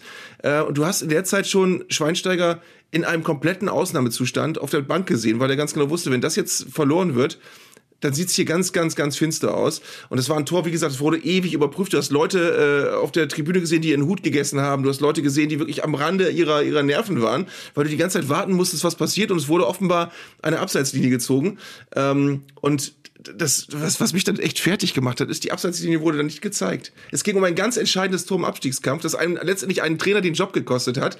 Und nach sieben oder acht Minuten Prüfen äh, bekommt der Schiedsrichter aufs Ohr, Tor zählt. Und der Schiedsrichter zeigt zur Mitte, Spiel war dann auch zu Ende und so ist das Spiel dann ausgegangen. Ähm, ich mag sowas nicht, ey. Und ich, äh, auch diese, diese ewige VHR-Diskussion, wir sollten die jetzt auch in dieser Folge nicht aufmachen, aber ähm, das sind genau die Sachen, das ist eben nicht mehr Gerechtigkeit, sondern das sind Sachen, die hatte der Fußball nicht. Früher hätte es das Tor gegeben und gut wäre. Und dann wäre impulsiv im Stadion alles auf links gezogen worden. Das hat alles gefehlt. Das ist alles weg gewesen. Die haben sich hinterher natürlich nochmal gefreut. Aber äh, du, du lässt den Schweinsteiger da sieben Minuten sitzen und er weiß nicht, bin ich jetzt eigentlich noch Trainer oder nicht, weil ich nicht weiß, wie, wo ziehen die die Abseitslinie, ziehen sie die fünf, fünf, fünf Zentimeter weiter vorne oder nicht. Ähm, muss ich nicht haben. Es sind jedes Mal wieder absurde Szenen, wo man sich fragt, warum gibt es dann nicht mal irgendjemanden, der sagt, beenden wir einfach mal diesen ganzen Irrsinn. Ich behaupte auch mal, dass sich die Liga das nicht mehr lange bieten lassen wird. Also, man sieht an jedem Wochenende, dass sich die Stimmung gegen den VAR, gegen diese ganze Einrichtung Kölner Keller, gegen die Handhabung, gegen das Zusammenspiel zwischen Referee auf dem Platz und den Assistenten da im Keller, dass sich das ja auch überhaupt nicht verbessert. Und ich behaupte mal, und ich behaupte mal, es wird einen Punkt geben, an dem die Deutsche Fußballliga und irgendwann auch der Deutsche Fußballbund und der unselige Projektleiter Jochen Drees einsehen werden, dass man so nicht weitermachen kann. Ja, und vor allen Dingen, ähm, ich will, wie gesagt, auch hier, ich will mich gar nicht äh, auf so eine Rolle festlegen, dass du und ich jetzt Recht haben oder nicht Recht haben. Es ist unser Geschmack. Ich brauche solche Szenen wie in Braunschweig nicht. Ich brauche solche Kopfballentscheidungen nicht. Ähm, und für mich ist das dann eben auch nicht mehr Gerechtigkeit, was da am Ende rauskommt, sondern für mich ist das einfach nur ein Vehikel, was eingebaut worden ist und was Spiele verzögert und was, was vor allem Emotionen dämmt. Was, das finde ich das Allerschlimmste. Ich glaube, der Fußball hätte niemals seinen kulturellen Stellenwert erreicht, wenn es vor 100 Jahren schon den VR gegeben hätte. Dann hätte es diese, diese kindliche Begeisterung, die wir irgendwann mal alle entwickelt haben mit 5, 6, 7 Jahren, die hätten wir nie entwickeln können, wenn wir bei jedem Tor nicht gewusst hätten, kann man, kann man jetzt jubeln oder müssen wir jetzt warten. Ähm, und das ist Geschmackssache. Man darf finden, dass der VAR den Fußball bereichert. Man äh, ist, ist völlig legitim, weil jetzt wieder Leute kommen, die dann Mails schreiben und sagen, ja, aber wenn der VAR weg ist und dein Verein verliert mal durch ein umstrittenes Tor, da wirst du aber schön dumm gucken. Nee, werde ich nicht, weil damit bin ich aufgewachsen. Ich bin damit aufgewachsen, dass manchmal umstrittene Dinge passieren. Die passieren aber immer noch. Es passieren immer noch umstrittene Dinge. Und es stimmt einfach nicht, dass weniger umstrittene Dinge passieren. Es passieren nur andere umstrittene Dinge. So. Lieber Art, wir sind Ich- einfach damit jetzt atme ich ein aufgewachsen- bisschen eine Tüte. Ja, wir sind einfach damit aufgewachsen, permanent verarscht zu werden mit unseren Heimatvereinen. Stricken wir scheren mal an diesem Opfer, an diesem Opfermythos weiter. Ich habe noch ein weiteres Aufregerthema. Ich habe das Gefühl, in dieser Ja. Folge jagen sich die Aufregerthemen. Das Ruhrstadion. Ich las entsetzt, dass es allen Ernstens Überlegungen bei der Stadt Bochum, dem das Stadion gehört, und beim VfL Bochum gibt, das Ruhrstadion aufzugeben und auf die grüne Wiese zu ziehen und so einen Baumarkt zu errichten, wie sie das in Mainz schon gemacht haben Nein. und in Paderborn und in Magdeburg. Also, es ist ein Standort ausgemacht worden, der ist weiter draußen, der ist nicht Anne Kastropper, wie es immer so schön heißt, im Bratwurstduft und ähm, unweit von äh, unzähligen Bierschenken, sondern draußen. Das Argument ist, vielleicht spielt der VfL Bochum irgendwann auch mal international. Wir müssen wachsen. Es braucht Wachstum, es braucht Aufbruchstimmung. Jetzt habe ich schon wieder gesagt, es braucht Aufbruchstimmung und deswegen bauen wir eine neue Arena. Und die Alternative ist halt, die Stadt Bochum gibt Geld aus für eine Renovierung des Ruhrstadions. Aber ich bin der Meinung, das ist so, wie wenn du sagen würdest, ey, der Dresdner Zwinger, das gefällt uns nicht. Der Zwinger muss wachsen. Dresden muss wachsen und wir reißen die Butze einfach ab und bauen die mal irgendwo anders am Elbufer neu auf. So kann das nicht funktionieren. Ich war wirklich entsetzt, dass sie nicht sofort, dass sie nicht sofort beim VfL Bochum gesagt haben, vergesst es, vergesst es. Wir sind für immer und ewig an der Kastropper Straße und haben überhaupt gar kein Interesse daran, draußen auf irgendeine komische Wiese zu ziehen. Ähm, ich kann natürlich auch nicht in letzter Bestimmtheit die Argumente jetzt äh, äh, nachvollziehen, die Ich für so schon. eine, für so Ich eine schon. Maßnahme, Moment, Moment, Moment, für eine Maßnahme sprechen würden. Ähm, aber ich finde, also auch, ich bin, ich bin total gerne in Bochum. Ich, äh, das ist eines der wenigen Auswärtsspiele, wo ich eigentlich jedes Jahr versuche hinzufahren, wenn unsere Vereine mal in einer Liga spielen. Ich habe auch viele Freunde in Bochum. Ähm, und ich finde, dass äh, gerade dieser Standort macht 80 Prozent der Identität dieses Vereins aus. Also gefühlt, wenn ich mit VfL Bochum-Fans rede, sage ich denen immer, oh, ich bin so gern bei euch. Es ist so toll, da hinzugehen. Das würde ich in Mainz nicht sagen. Ich habe nichts gegen Mainz, aber in dieses Stadion gehe ich nicht gerne zum Beispiel. Äh, da gehst du nicht hin und denkst, geil, wo du hier angekommen bist. Aber in Bochum denke ich das jedes Mal. Und äh, das, das darf ein Verein nicht vergessen. Ich würde auch übrigens immer als Gladbach-Fan den Bökelberg vermissen. Ähm, auch wenn das neue Stadion wahrscheinlich jetzt sehr viel geeigneter ist für die Zwecke des Vereins. Da ist wahrscheinlich das so, dass die Argumente am Ende deutlich überwogen haben. Aber du hast als Verein immer eine Heimat und die, die äh, die macht wirklich äh, einen, einen großen Teil dessen aus, was die Men Menschen mit dir verbinden. Und das kannst du nicht einfach verpflanzen. Ähm, und da musst du immer gucken, ob das alles so passt. Äh, ich weiß auch nach wie vor nicht, ob man sich als Freiburg-Fan, als SC Freiburg-Fan im neuen Stadion genauso äh, wohlfühlt wie im alten. Äh, das sind alles schwierige Entscheidungen. Und äh, gerade so ein Fanblock ist doch was, da bist du wirklich, da hast du wirklich deine Jugend verbracht und deine Kindheit und deine, dein Erwachsenenalter dann vielleicht auch noch. Ähm, das ist eben ein, ein Teil deines Lebens, dieses Stadion. Und das äh, ist ganz schwierig, das abzubrechen und zu sagen, wir machen jetzt auch alles neu, weil wir vielleicht mal international spielen. Ist das wirklich Ja. der Grund? Zumal die Perspektive ja beim VfL Bochum nicht gesichert ist, dass man jetzt irgendwann sich im Mittelfeld etabliert und ähm, dann auch irgendwann mal auch international spielt und 40.000 Leute anzieht. Also es war ja so, vor der Saison hatte man das Gefühl beim VfL Bochum, äh, dass die am liebsten schon die Nicht-Abstiegsprämie ausgezahlt hätten, weil ja Heidenheim und weil Darmstadt auch noch mit in der Liga sind. Jetzt haben sie ein bisschen Probleme und die Mannschaft kommt auch nicht so richtig vom Fleck. Aber immer zu denken, das geht jetzt einfach mal steil bergauf. Ich meine, man muss noch ein bisschen nach Aachen gucken, wie du das eben machst, wenn du denkst, ey, der Verein steht gerade richtig gut da und dann hast du so eine Investitionsruine, mit der du dann irgendwie in der Regionalliga rumgurkst. Vor allen Dingen finde ich aber auch, ist die Diskussion oft dann so verkürzt, wer wachsen will, muss einen Neubau befürworten. Das ist ja das große Argument. Ich glaube, wenn du die Identität dieses Clubs schätzt, dann musst du eben auch begreifen, seit vielen, vielen, vielen Jahren, fast seit immer, spielt der VfL da an der Kastropper Straße. Da ist ja nicht nur dieses Stadion, sondern da ist eine große Peripherie, Kneipen, in die die Leute seit 20 oder 30 Jahren gehen. Das ist ja wie so ein Organismus, aus dem du einfach mal ein lebenswichtiges Organ rausnimmst. Wir sehen das gerade bei West Ham United. Die sind ja aus dem Boleyn Ground rübergezogen in das Olympiastadion, in das ehemalige da in London. Das ist grauenhaft. Dieser Stadtteil, der vorher lebendig war, mit dem Boleyn Pub, mit tausend anderen Geschichten, mit Läden, die von West Ham gelebt haben. Das ist meiner Meinung nach inzwischen ein toter und halb gentrifizierter Stadtteil. Und West Ham fühlt sich im Olympiastadion auch nicht so richtig wohl. Und man kann doch mal als Club, wenn man schon ey, dieses Kackstadion in Mainz sieht und in Wien und in Paderborn, wo es immer nur sieht, irgendwie, als ob es das irgendwie aus der, aus der Plastikmasse von so einem insolventen Baumarkt zusammengeklöppelt worden ist. Da muss man doch mal begreifen, den Fehler machen wir in Bochum nicht. Das muss man doch mal begreifen. Das muss man einen Lernprozess geben unter den Clubs. Äh, das Wort Baumarkt fällt auch relativ häufig, wenn du über Vereine redest. Fällt mir gerade Ja. so auf. Schau dir Ähm, Mainz an, schau dir Mainz äh, an und dann weißt du, wovon ja. ich rede. Nein, es fällt natürlich auf, dass die ganz großen Player, wie Manchester City, wie Arsenal, wie die Bayern und so, die können sich das natürlich leisten, einfach irgendwo ein Stadion hinzukacken, weil die wissen ganz genau, der Verein ist so groß, der kann auch woanders spielen. Da ist die Identifizierung mit dem Stadtteil nicht so wichtig. Aber lass mal München 60 irgendwo anders spielen als an der Grünwalder, dann ist von dem Verein auch nichts mehr übrig. Ähm, das war ja das Problem, als die, als die äh, in der Allianz Arena dann mit der Hausherr waren. Da, da, da haben die das Gefühl gehabt, die haben kein Zuhause mehr jetzt. Ähm, und beim VfL Bochum ist eben auch so. Ich mag den Verein wirklich sehr.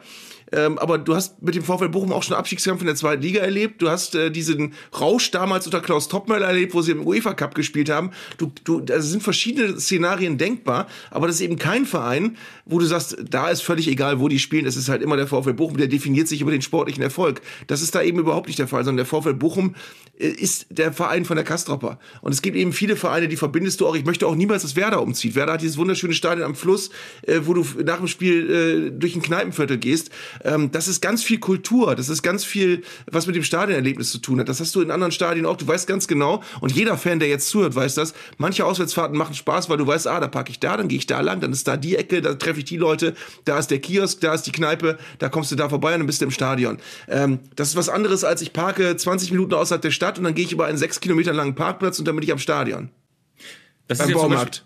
Ja, das ist ja zum Beispiel in Mönchengladbach ganz furchtbar, ne? Also wenn du da nicht mit dem Auto hinfährst, dann bist du ja verraten und verkauft. Also, ne, wirst du geschattelt, wirst du äh, mit dem Bus hingekarrt oder du bist halt an, direkt an der Autobahnausfahrt. Aber richtig schön ist das nicht. Ich will nichts gegen das Gladbacher Stadion sagen, das gefällt mir sogar noch ganz gut. Und es ist immerhin ja auch so, zumindest mir geht's so, wenn die Kamera das erste Mal reinschwenkt, habe ich auch ungefähr eine Ahnung, dass man in Gladbach ist. Also das habe ich in ganz vielen anderen Städten, in Magdeburg, in Mannheim und sonst wo überhaupt nicht mehr. Es gibt auf der anderen Seite die Positivbeispiele von Stadien, die ihren Standort behalten haben, aber dort modernisiert worden sind. Ich finde zum Beispiel in Köln die Lösung fantastisch. Das Stadion ist immer noch in Müngersdorf, aber da ist eine unfassbar gute Atmosphäre, wenn das Stadion voll ist und es ist ja eigentlich immer voll. Ich habe auch das Gefühl, in Stuttgart ist zum Beispiel eine tolle Entwicklung vonstatten gegangen.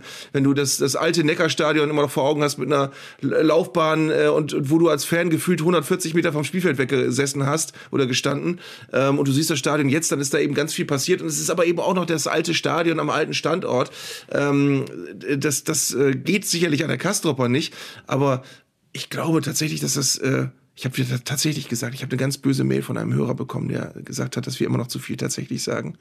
Ähm, ich glaube in der Tat, dass äh, es bei vielen Vereinen wichtig ist, zu gucken, wo kommen wir her, wo sind wir zu Hause und das müssen wir pflegen. Und jetzt muss ich auch noch mal das Schlagwort Dönninghaus reinwerfen. Das ist die örtliche Bratwurstmarke und damit begrüßen Oh, wir, oh, oh, weil die das Luft ein, brennt, die Luft ein brennt. Aufregerthema ist par excellence die Bratwurst und wir haben natürlich auch noch mal einen ordentlichen Benzinkanister ins Feuer gegossen, weil wir beim letzten Mal, ich habe vor allen Dingen behauptet, die Thüringer, die ist nichts nicht, wert. nicht wir, du. Eindeutig, du, es geht um die, jetzt kommt The Thüringer Affair. Jetzt kommt die So, the, jetzt the, rede ich- the Thüringer Affair und wir begrüßen deswegen unseren Redakteur im Studio. Wir begrüßen Tim Pommerenke mit der Hörerpost und die drehte sich, möchte mal sagen, wenn wir diesen riesen Postsack angucken, die Thüringer Gate kommt jetzt. ausschließlich, ausschließlich um die Frage, hat Göster die Thüringer beleidigt? Das hat sogar bis in die Ostthüringer Zeitung geschafft mit der Schlagzeile Fußballexperte überrascht Doppelpunkt. Ich kann die Und, und Thüringer mich hast du da schön mit reingezogen, ne? Nein, ich Ja. habe mich da nicht mit reingezogen. Ich habe ich, äh, ich hab die Verantwortung dafür übernommen, dass ich Du gesagt bringst habe, mich in Verruf. Ich esse ganz gern meine Thüringer. wir begrüßen unseren ÖTV-Ombudsmann Tim Pommerenke mit seinen Zuschriften. Also, Tim, es gab viele Zuschriften zum Thema Thüringer. Ja, ja, es geht bei uns um die Wurst. Man muss es so sagen. Positiv wie auch negativ. Viele sind direkt auf den Hype-Train westfälische Bratwurst gesprungen. Es gibt aber auch welche, die die Thüringer bis aufs Blut verteidigen würden. Eine Trickidee, möchte ich mal sagen, kam von Stefan Kehrmann. Eine geheime Trickidee. Eine sehr geheime Trickidee. Wir hatten alle nicht damit gerechnet und plötzlich landet sie bei uns im, im Mail-Postfach. Der weiß nämlich, wie man direkt auf Platz 1 der Stadionwurst-Rangliste kommt. Er sagt nämlich, wenn Philipp Wattenscheid ganz oben einsortiert, dann ist das ein geteilter erster Platz mit Rot-Weiß Essen, weil beide haben Würste der Metzgerei Tiers. Jetzt muss man natürlich sagen, okay, gut, der Lieferant ist das eine. Die Frage ist ja, welche Rolle spielt die Zubereitung? Das können wir gar nicht abschließend Oh klären. ja. Oh ja. Ähm, wer grillt da die Wurst? Wie wird sie gegrillt? Pass auf, das sind ja letztlich die spezifischen Themen. Mir wurde ja auch unter anderem bei Instagram vorgeworfen, ey, meine Erfahrungen würden sich aus Besuchen vor 30 Jahren im Loheide-Stadion speisen. Ey, das könnte ich doch heute überhaupt nicht mehr, das könnte ich doch überhaupt nicht mehr beurteilen. Äh, ich sollte noch mal meine Kindheitserinnerungen ein bisschen überprüfen, hätte ich ja sehr, sehr viel verklärt. Vor allen Dingen muss man aber sagen, gerade meine Wutrede auf die Thüringer. Ich habe ja eigentlich nur, muss man genau zugehört haben in der letzten Folge, ich habe ja nur gesagt, auf Platz 1 und 2 und 3 haben die nichts zu suchen. Gerne auf Platz 4 bis 7 kann sich gerne auch die Thüringer Thüringer nochmal einsortieren. Aber ganz, ganz vorne ist die westfälische Bratwurst. Aber trotzdem haben wir das Gefühl, habe ich das Gefühl, dass ich den Nationalstolz der Thüringer, dem ja nicht viel geblieben ist nach der Wende, auf jeden Fall ähm, diesen Nationalstolz, den scheine ich verletzt zu haben. Also ich entschuldige mich, Nein, tue ich gar nicht. Ich bin natürlich nach wie vor der Meinung, dass äh, die Rangliste bestehen bleibt, aber trotz allem äh, habe ich überlegt, können wir mal in die engere Auswahl machen, denn das habe ich auch nochmal bei Insta gefragt, also bei unserem Account, Zeigler und Köster, könnt ihr mal gerne reinschauen, habe ich gefragt, welche äh, Touren wir denn noch machen sollen. Und viele, viele haben gesagt, fahrt nach Erfurt ins Steigerwaldstadion, fahrt nach Jena ins Paradies, wo auch ja gerade ein neues Stadion entsteht. Vielleicht machen wir das ja sogar, vielleicht machen wir die große Zeigler-Köster Ost-Tour und dann werden wir natürlich auch die Thüringer verköstigen und danach sagen, Göster hatte Unrecht. Göster hatte Unrecht. Wie gesagt, es stand in der Ostthüringer Zeitung. Es stand in der Ostthüringer ja. Zeitung, dass äh, Und dann muss es ja mhm. stimmen. Äh, ja. Ähm, äh, äh, Tim, Tim, du darfst gleich weitermachen. Ich möchte nur ganz kurz noch meine Meinung zum Thema Würste mal eben abrunden, weil ich finde, ich habe die viel fundiertere Wurstmeinung als Philipp im, im, direkten Vergleich jetzt. So, das möchte ich jetzt mal eben. Ich finde Thüringer Würste lecker.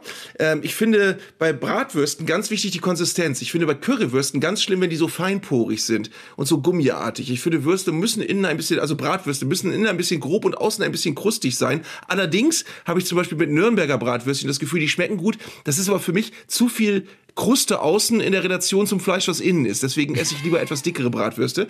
Ähm, und ich habe eine der leckersten Bratwürste meines Lebens tatsächlich in der Tat in Bochum gegessen. Eins meiner ersten Auswärtsspiele überhaupt, da gab es früher diese kleinen dicken Bratwürste. Ich glaube, sind das die Rentnerpimmel? Weiß ich jetzt gerade gar nicht. Diese kleinen dicken, äh, die kaum aus dem Brötchen rausgucken.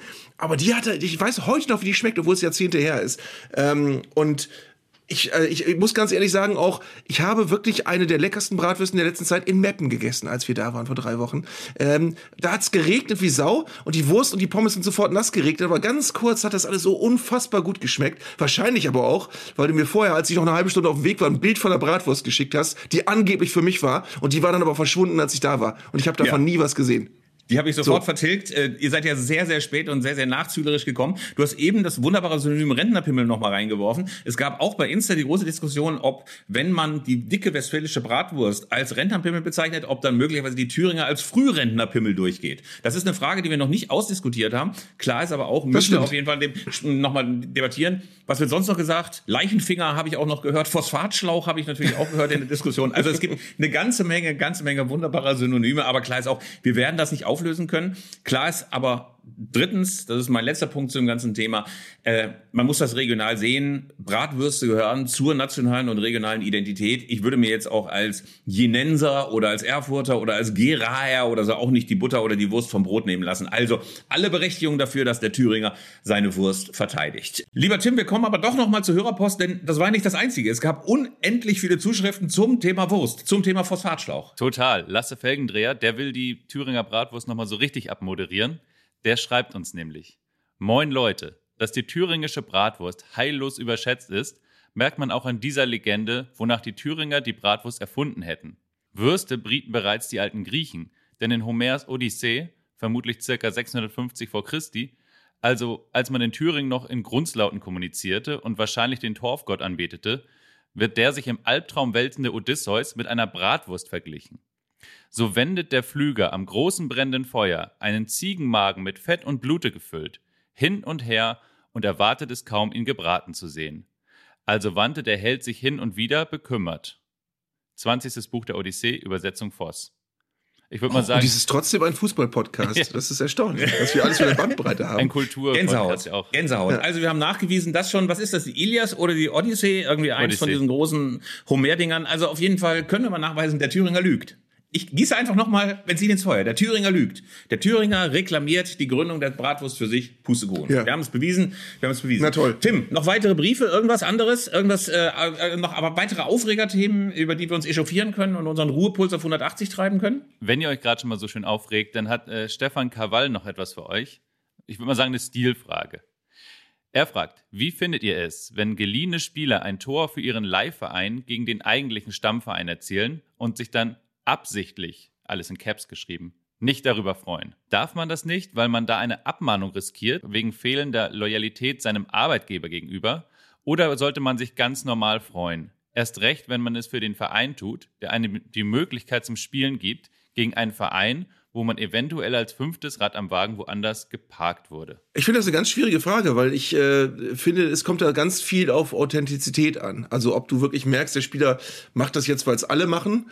Ähm, ich habe am, am, Wochenende ja auch das gleiche erlebt. Raphael Boré hat gegen Eintracht Frankfurt getroffen, von denen er ausgeliehen ist, ähm, und hat sich aber gefreut. Also du hast gemerkt, er hat so ein bisschen gedämpft erst und dann hat er, hat aber gemerkt, nee, ist schon geil, dass ich das 2-0 geköpft habe.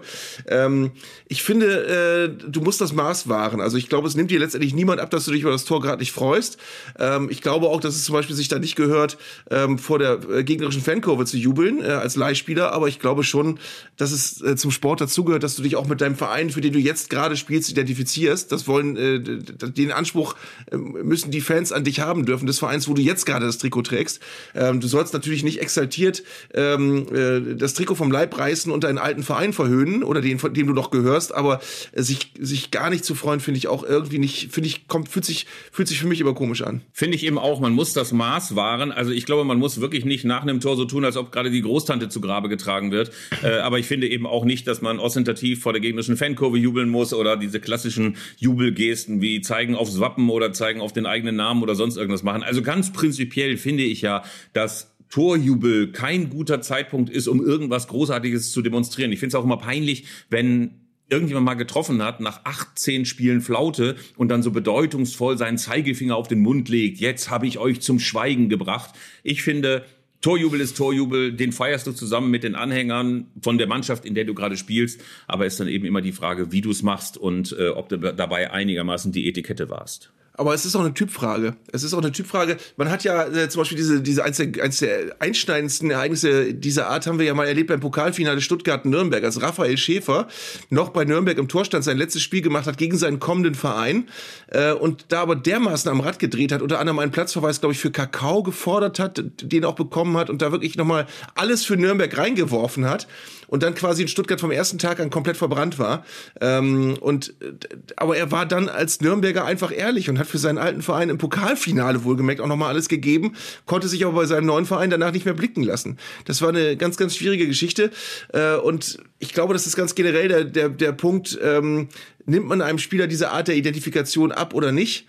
Ähm, ich mache jetzt mal einen kleinen Schlenker. Ich finde zum Beispiel faszinierend, dass Davy Selke, der ja ein sehr polarisierender Typ ist, ein Verein ist, den du aber, äh, ein, ein Typ ist, den du in jedem Verein abgenommen hast, dass er sich für diesen Verein zerreißt. Das hast du jetzt in Köln auch wieder. Der ist noch gar nicht so lange da, aber der brennt für diesen Verein.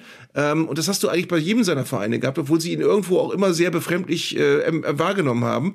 Aber es gibt so Spieler, die, die, äh, denen merkst du an, wie gern sie da sind, wo sie gerade sind. Und das kann auch ein Leihspieler mal für eine Saison sein. Ähm, und ich glaube eben, es ist ganz wichtig, hör auf dein Herz, wenn du jubelst. Ähm, jubel nicht zu viel, aber jubel auch nicht gar nicht, weil das nimmt dir keiner ab. Es ist ja ohnehin so, dass dieses Thema Torjubel bei mir schon wieder zu einer 30-minütigen Wutrede äh, Anlass gibt. Ich finde ja teilweise diese exaltierten Jubels ganz schrecklich, ich finde eingestudierte Choreografien ganz furchtbar. Aber ich glaube, bei sich selber zu bleiben, authentisch zu bleiben, ist immer super. Ich hatte übrigens einmal Riesenärger mit Mario Gomez. Der hat doch ganz, ganz früher immer diese schlimme Pfeilgeste gemacht, äh, die man aus der Red Bull-Werbung oh ja. kannte. Grauenhaft, grauenhaft. Und dann meinte ich irgendwann in irgendeinem Artikel, ey, das ist ja keine so gute Idee, jetzt sogar noch den Torjubel zu kommerzialisieren, dass man sich beim Torjubel nicht einfach nur freut, sondern dass der diese bescheute Geste macht. Und dann vergingen sieben Jahre, sieben Jahre und dann trafen wir Mario Gomez, als der gerade nach Florenz gewechselt war, auf so einem wunderbaren Chateau, also einem großen, großen Schloss oberhalb von Florenz. Ähm, und dann war das Interview zu Ende und dann sagte Mario Gomez nach sieben Jahren, ich möchte Sie uns nochmal auf den Artikel von vor sieben Jahren ansprechen. Das habe ich einfach gemacht, weil ich mit den Leuten von Red Bull so freundschaftlich verbunden war. Ich habe das gar nicht kommerzialisiert. Ey, so ein Nebensatz in so einem komischen Spiegel Online Durchlauferhitzeartikel und Mario Gomez trägt das sieben Jahre mit mir rum, um mir dann nochmal die Bratpfanne ins Gesicht zu geben. Da gibt's eben auch Diplom-Übelnehmer im aktuellen Fußballgeschäft. Aber wie gesagt, diese ganze Jubelei, ich fand es am Anfang schon schrecklich mit Bebeto und der Babywiege und Roger Mila an der Eckfahne, aber teilweise diese Amateurpantomime, die man da auf jedem Amateursportplatz und bei der Bundesliga sieht, ist auch schwer erträglich. Ich möchte eine wunderschöne Geschichte zum Thema exaltierter Jubel beisteuern. Ich war vor zwei Wochen bei einem Auftritt in Itstein im Taunus und ich habe äh, vorher im Archiv geguckt, was findest du denn zu Itstein im Taunus? Und bei Itstein, in Itstein im Taunus hat man Eintracht Frankfurt vor vielen, vielen Jahren ein Saisoneröffnungsspiel absolviert. Unter anderem hat da Ansgar Brinkmann gespielt. Ich glaube, Ermann Traut war Trainer, kann das sein? Jedenfalls haben die einen Test-Brasilianer im Spiel gehabt, der auch zwei Tore geschossen hat, äh, wo sie aber trotzdem gesagt haben, ach nee, doch nicht. Und das war, ich komme leider nicht auf den Namen, äh, irgendwas mit A oder E, keine Ahnung. Jedenfalls hat er dieses Testspiel gemacht und äh, in, dem, in dem Fernsehbeitrag zu diesem Spiel wurde suffisant erwähnt, dass man sich wohl Videos von ihm angeguckt hat, wo der aber immer anders aussah. Mal hatte er hellere Haut, mal dunkle, mal hatte er dicke Beine, mal dünne. Also wusste keiner, welchen Brasilianer die da geschickt haben. Ähm, hinterher habe ich aber rausgefunden, wie der genau hieß und wo der gespielt hat. Er hat unter anderem bei Atletico Mineiro gespielt. Und äh, wie gesagt, er hat in diesem Testspiel zwei Tore geschossen. Er hat in seiner gesamten Zeit bei Atletico Mineiro auch nur zwei Tore geschossen, aber er hatte den Spitznamen die Karotte, weil er bei einem Tor eine Karotte aus seiner Hose geholt hat und die vor der Fankurve des Gegners gegessen hat, weil der Gegner wohl, ich weiß nicht, einen Esel als Maskottchen hatte oder irgendwie sowas. Jedenfalls wollte er das Maskottchen des Gegners verhöhnen, indem er diese Karotte genüsslich nach seinem Tor äh, verzehrt hat. Ich frage mich aber, wenn er nur zwei Tore geschossen hat, wie oft hat er vergeblich diese Karotte in seine Hose gesteckt? Und er hat ja wirklich in jedem Spieler mit Karotte gespielt. Vielleicht hätte er sonst viel mehr Tore geschossen, wenn er nicht immer eine Karotte in der Hose gehabt hätte. Ja, zumal wenn du so eine Karotte in der Hose hast, kann ja zwischendurch bei ungünstiger Wölbung auch mal der Eindruck aufkommen, du hättest ein zweites Gemächt noch dabei. Insofern äh, durchaus schwierig, immer diese Karotte mitzuschleppen. Oder einen Rentnerpimmel. Oder einen Frührentnerpimmel, wie die Thüringer inzwischen überall in Deutschland genannt wird, nach der Ausstrahlung dieses Ich werde ein, ein, ein, ein Bild, ein Bild und den genauen Namen des Brasilianers werde ich auf unserem äh, Insta-Account posten. Ich habe ein Bild, wo er die Karotte isst. Sehr schön. Wir, wir freuen uns drauf. Lieber Tim, wir danken dir auf jeden Fall für die Sichtung der Hörerpost und äh, wir hoffen, wir hoffen, wir hoffen, dass das ganze Thema Bratwurst möglicherweise damit in einem riesigen Leitsordner in den Archiven des Zeigler und Köster Podcasts verstaut werden kann, wo du dir ja immer gerne abheftest als Archivar. Also herzlichen Dank, lieber Tim. Sehr gerne. Und wir müssen natürlich ganz kurz nochmal über das anstehende Länderspiel sprechen gegen die Türkei in Berlin. Und natürlich werden ganz, ganz viele Assoziationen wach. Unter anderem an das letzte große Spiel Deutschland gegen die Türkei, wo hinter Angela Merkel noch in die Kabine stiefelte und Mesut Özil, dem halbnackten Mesut Özil, der gerade noch das Handtuch hochbekam, bevor die Kanzlerin mit ihrer Entourage da reinmarschierte, äh, die Hand schütteln musste und hinterher alle sagten, mein Gott, wie großartig ist die Integration in Deutschland gelungen, wenn ein türkischstämmiger oder mit einem Migrationshintergrund Deutscher wie Mesut Özil Angela Merkel die Hand schüttelt. Das ist alles irgendwie in der Verbindung zwischen Mesut Özil und Deutschland und Merkel und Deutschland und so weiter alles ein bisschen schiefgegangen. Aber die Zeiten ändern sich. Die Zeiten ändern sich. Heutzutage gibt es überhaupt gar keine Bemühungen, jetzt vor dem Länderspiel in irgendeiner Weise Integration in den Mittelpunkt zu stellen. Alle starren eigentlich nur darauf, wird Nagelsmann diese Truppe einigermaßen ordentlich hinbekommen. Ähm, es ist, es, es sind schon andere Zeiten, ne? Also ähm, dieser dieser Optimismus, den man damals hatte, wo alle dachten, oh, jetzt wächst was zusammen und die Nationalmannschaft, das ist jetzt auch ein Abbild einer sehr sehr vielfältigen und vielschichtigen Gesellschaft. Das ist so ein bisschen vorbei, hat man das Gefühl. Ja, hat aber auch eben ganz viel mit äh, den Jahrgängen, den goldenen Jahrgängen, die wir mal hatten und im Moment nicht mehr haben, zu tun. Und ähm, letztendlich haben große Fußballnationen immer davon gelebt, dass sie einfach eine unfassbare Talentfülle plötzlich hatten, wo keiner so genau weiß, wo kommen die denn jetzt alle her? Wo kommen denn die ganzen starken französischen Offensivspieler Moment alle her? Äh, ist, liegt das wirklich nur an der Talentförderung oder ist es einfach auch ein bisschen Glück, dass du auf einmal diese, diese Spieler hast, die ein, ein Talent mitbringen, was ihnen kein Jugendtrainer in der D-Jugend beigebracht hat, sondern was sie einfach wahrscheinlich immer schon hatten. Äh, und da haben wir im Moment einfach diese, äh, diese Fülle nicht. Wir haben mit, Sicherheit mit, mit äh, Musiala und Wirtz auch Spieler, die in Zukunft eine große Rolle spielen werden in der Nationalmannschaft und um die uns auch so manches Land beneiden wird. Aber ähm, es ist eben so, dass du, das hat, das war ja immer der Fundus von Brasilien, dass die wirklich das, das, das Gefühl hast, du kannst an der Copacabana, kannst du äh, fünf Leute dir holen und die können alle Bundesliga spielen, die da, weil die da gerade mit, mit dem Ball rumkicken, da gibt's einfach zu viele. Also es gibt einfach zu viele gute Fußballer, als dass du da äh, alle übersehen kannst. Und ähm, ich glaube wirklich, dass wir im Moment eine Phase haben, wo wir uns besinnen müssen, dass wir äh, genau gucken, was für Spieler haben wir, was kannst du aus den Spielern machen. Ähm, wir haben glücklicherweise nicht mehr die die, die, die Zeit, in der die deutschen Panzer nur über Kraft und Disziplin gekommen sind, das haben wir abgeschüttelt. Aber um eben eine Mannschaft zu sein, die künstlerisch äh, einen Gegner einpackt, ähm, so weit sind wir halt auch noch nicht. Und ich glaube, wir werden Geduld brauchen mit dieser Mannschaft und wir werden ähm, noch ein paar Rückschläge erleben. Aber auf die Euro bin ich trotzdem schon gespannt. Aufs Wochenende auch erstmal. Ich bin auch aufs Wochenende gespannt und wir hatten ja dieses ganze Thema, ähm, wie blickt man jetzt eigentlich auf die Nationalmannschaft? Und es ist, das muss man eben Nagelsmann und das muss man der ganzen Truppe auch doch mal zubilligen, ein anderes Gefühl, wenn man in dieses Wochenende reingeht. Ich weiß, dass diese bleierne Schwere die einen in den letzten Flick Wochen und Monaten immer wieder befallen hat, dass die weg ist. Also, dass man sich mal durchaus freut, mal schaut, wie wird das möglicherweise funktionieren und wird Füllkrug möglicherweise wieder ein Tor machen und wird das äh, möglicherweise auch nochmal das Debüt von Marvin Duksch werden. Also, da gibt es eine ganze Menge Sachen, von denen man durchaus eine gewisse Vorfreude hat und wo man auch gerne mal guckt und nicht so pflichtschuldig ist, dass man denkt, oh, dann Nationalmannschaft, da gucke ich mal rein. Weißt du, was ich gerade merke, mal, Philipp? Du musst mir mal sagen, wie es bei dir ist. Ich merke gerade, ich bin in so einem Zwischenstadium. Ich hätte früher, vor drei Monaten, unter Hansi Flick, hätte ich noch gesagt, ich werde das ziemlich sicher nicht gucken, das Spiel, weil das ist Samstagabend, da mache ich dann was mit meiner Familie oder so. Ähm, ich äh, bin aber auch noch nicht so weit, dass ich sage, ich lege meine Termine so, damit ich die Spiele der Nationalmannschaft nicht verpasse. Aber ich bin so dazwischen. Ich weiß ganz genau, wenn ich irgendwie zu Hause bin, werde ich dieses Spiel gucken und freue mich auch drauf. Aber äh, also diese, diese, diese, dieses Gefühl, warum sollte ich so ein Länderspiel gucken? Äh, kannst du doch in, Ruhe dir lieber irgendeine Serie angucken oder kannst irgendwo hingehen und kannst spazieren gehen, ein bisschen draußen. Das habe ich heute nicht mehr. Und ich, das, das ist schon mal ein großer Fortschritt, dass diese totale Nationalmannschaft Müdigkeit weg ist. Es wird allerdings auch so sein, wenn die Scheiße spielen, werde ich der allererste sein, der am nächsten Donnerstag sagt, wusste ich's doch. wusste ich's doch. Das taugt nichts. Und den Nagelsmann, der taugt auch nichts. Ich habe nie was von dem gehalten. Ja. Ja. Aber ja. bis jetzt sage ich, ja. Nagelsmann ich hab, macht alles ja? richtig. Er macht einfach alles richtig, sage ich jetzt gerade. Das Problem ist schon, ist bloß, dass du vorher schon äh, vor sieben Minuten gesagt hast, der Thüringer lügt. Deswegen wird Nagelsmann macht alles richtig nicht die Schlagzeile sein nach, diesem, nach dieser Folge, sondern irgendeine Thüringer Zeitung wird wieder aufgreifen, der Thüringer lügt und wird wieder sagen, ja, Zeigler und Köster, die haben wieder gesagt, der Thüringer lügt und ich bin wieder mittendrin in diesem ganzen Schlamassel. Ich finde interessant, wie wir inzwischen vermischt werden. Ich habe eine Zuschrift bekommen bei Facebook von einem, der geschrieben hat, er ist gerade im Zack in Düsseldorf und ob ich ihm da Karten beschaffen kann, weil ich bin ja auch bald da. Und dann stellt sich raus, nein, der meint dich, du warst, du bist bald da. Ich bin gar nicht bald da. Ich war da schon mal. Aber in Düsseldorf bin ich erstmal nicht. Und ich soll übrigens noch ganz unbedingt Jenny grüßen. Die hat mich gestern beim Auftritt in Borken angesprochen und sagte, sie freut sich jede Woche auf unsere Folge und sie lacht dann eigentlich eine Stunde durch, wenn sie die hört. Was ich auch komisch finde, ehrlich gesagt. Aber herzliche Grüße an Jenny.